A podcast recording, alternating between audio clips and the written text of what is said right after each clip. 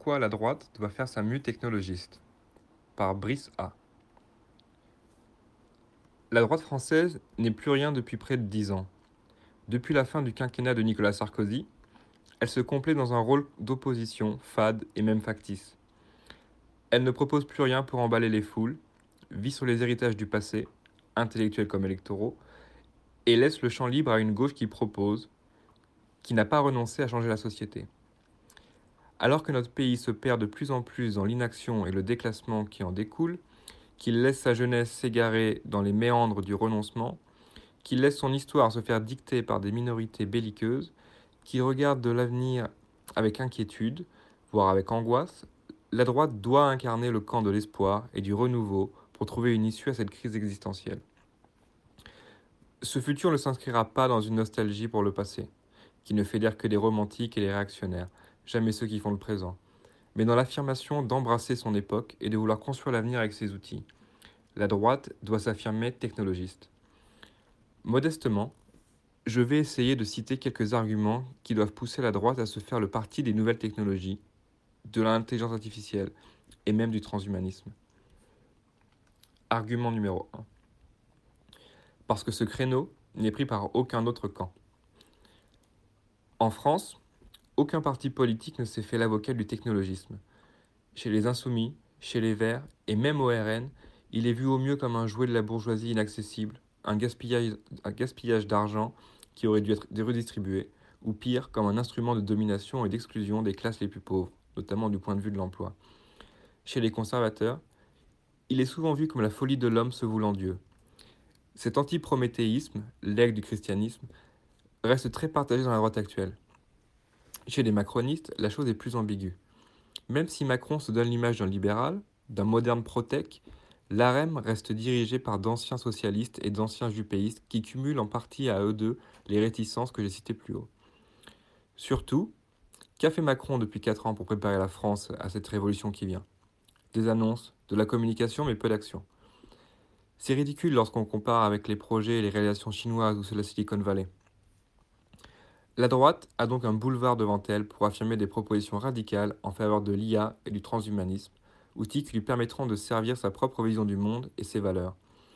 Ces propositions devront être défendues et promues à l'échelon européen afin de rivaliser au niveau des, financements avec Pékin et Washington et amener à terme l'Europe vers une autonomie technologique complète.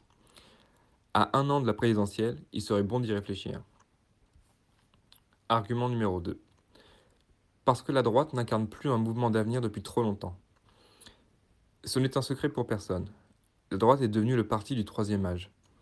En 2017, le candidat Fillon avait rassemblé 45% des personnes de 70 ans et plus, contre 9% des 18-24 ans. Pire, cette tendance est à la baisse et Macron semble avoir aspiré le vote des seniors depuis les élections européennes de 2019. 33% des 65 ans et plus pour la liste LAREM, contre 14% pour la liste menée par les républicains et les centristes. Les personnes âgées, qui ont naturellement accumulé un certain patrimoine au cours de leur vie, font donc davantage confiance aujourd'hui au parti présidentiel pour sauvegarder leur, leurs épargnes. On le voit, la droite se dirige tout droit vers l'extinction. Si elle ne s'inscrit pas rapidement dans une démarche de séduction auprès des jeunes, elle perdra tout et nous verrons alors le triomphe définitif de la gauche. Reste à savoir qui est islamo-gauchiste, qui des islamo-gauchistes, des Verts ou des libéraux libertaires raflerait la mise. Quant au RN, il est fort à parier qu'il restera comme à son habitude le supplétif du pouvoir en place. Argument numéro 3. Parce que la droite doit porter un message positif plutôt que d'être une simple négation de la gauche. Reste donc à définir la ligne et le message que cette nouvelle droite enverrait. Une ligne technologiste sera à coup sûr un message d'espoir, et de volonté de bâtir le futur envoyé à l'ensemble des Français. Cette nouvelle droite doit tourner la page de ces dix dernières années où elle n'aura vécu que dans l'ombre de la gauche et des macronistes, se battant vraiment, se battant vainement pour empêcher la promulgation de lois sociétales qui concernent qu'une poignée de gens, en faisant dans la surenchère stérile lors de la flexibilisation amorcée par le pouvoir sur le volet économique, ou en ne se démarquant des macronistes que sur la hausse de la CSG. Ces stratégies ne peuvent qu'être perdantes surtout à la veille de changements de paradigme majeurs. L'heure n'est plus à la comptabilité de boutiquier, mais à la grande politique, celle qui change la vie du plus grand nombre et oriente le destin d'un pays. La droite doit se tenir aux côtés des jeunes qui ne se résignent pas dans un sentiment de culpabilité, voire de haine d'eux-mêmes, qui veulent construire un grand avenir pour eux et leurs futurs enfants, qui ont adopté cette philosophie nietzschéenne de la vie qu'est la volonté de puissance, la seule qui ait permis à l'Occident de survivre et de conquérir à travers les siècles. La droite doit être le véritable parti libéral, celui qui permettra aux entrepreneurs de travailler, d'embaucher sans être étouffés, sans la peur du lendemain fiscal, le camp qui mettra en place les conditions économiques et, sécuritaires nécessaires pour attirer les investisseurs du monde entier. Celle qui investira dans de grands projets de transformation industrielle, à commencer par la robotique. La droite, ce sera le camp de ceux qui voudront robotiser un maximum de métiers peu qualifiants et qui mettra le paquet pour aller vers une économie de la connaissance et les nouvelles technologies. Par là même, la droite sera aussi le camp qui mettra fin à une immigration massive et peu qualifiée, qui n'aura plus aucune utilité dans ce contexte. Argument numéro 4. Parce que la droite doit proposer son propre homme nouveau face à celui de gauche. Comme si bien expliqué dans l'excellent livre de, Romain d'Apremont Penser l'homme nouveau, la droite doit proposer et opposer son homme nouveau à celui de la gauche afin de gagner la bataille de la construction du futur.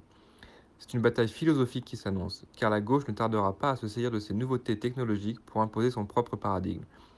Voulons-nous vivre dans un monde où l'homme se verrait son ADN modifié afin de le rendre plus doux, tolérant, efféminé, antiraciste, voire même hermaphrodite et dénué de tout orgueil, de tout sentiment de révolte?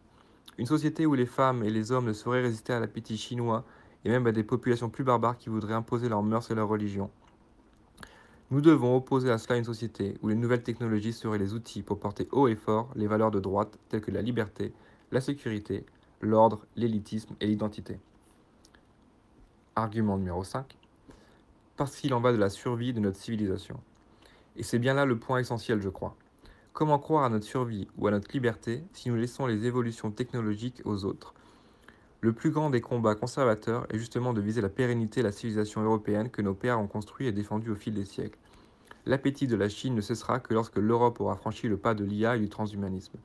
Bien sûr, il n'est pas forcément question de pucer et d'augmenter chaque homme, mais plutôt de viser dans un premier temps à la modernisation technologique de la France puis de l'Europe, et ensuite de permettre l'émergence d'une nouvelle élite augmentée qui serait, à l'image de la noblesse du Moyen Âge, les protecteurs de notre monde.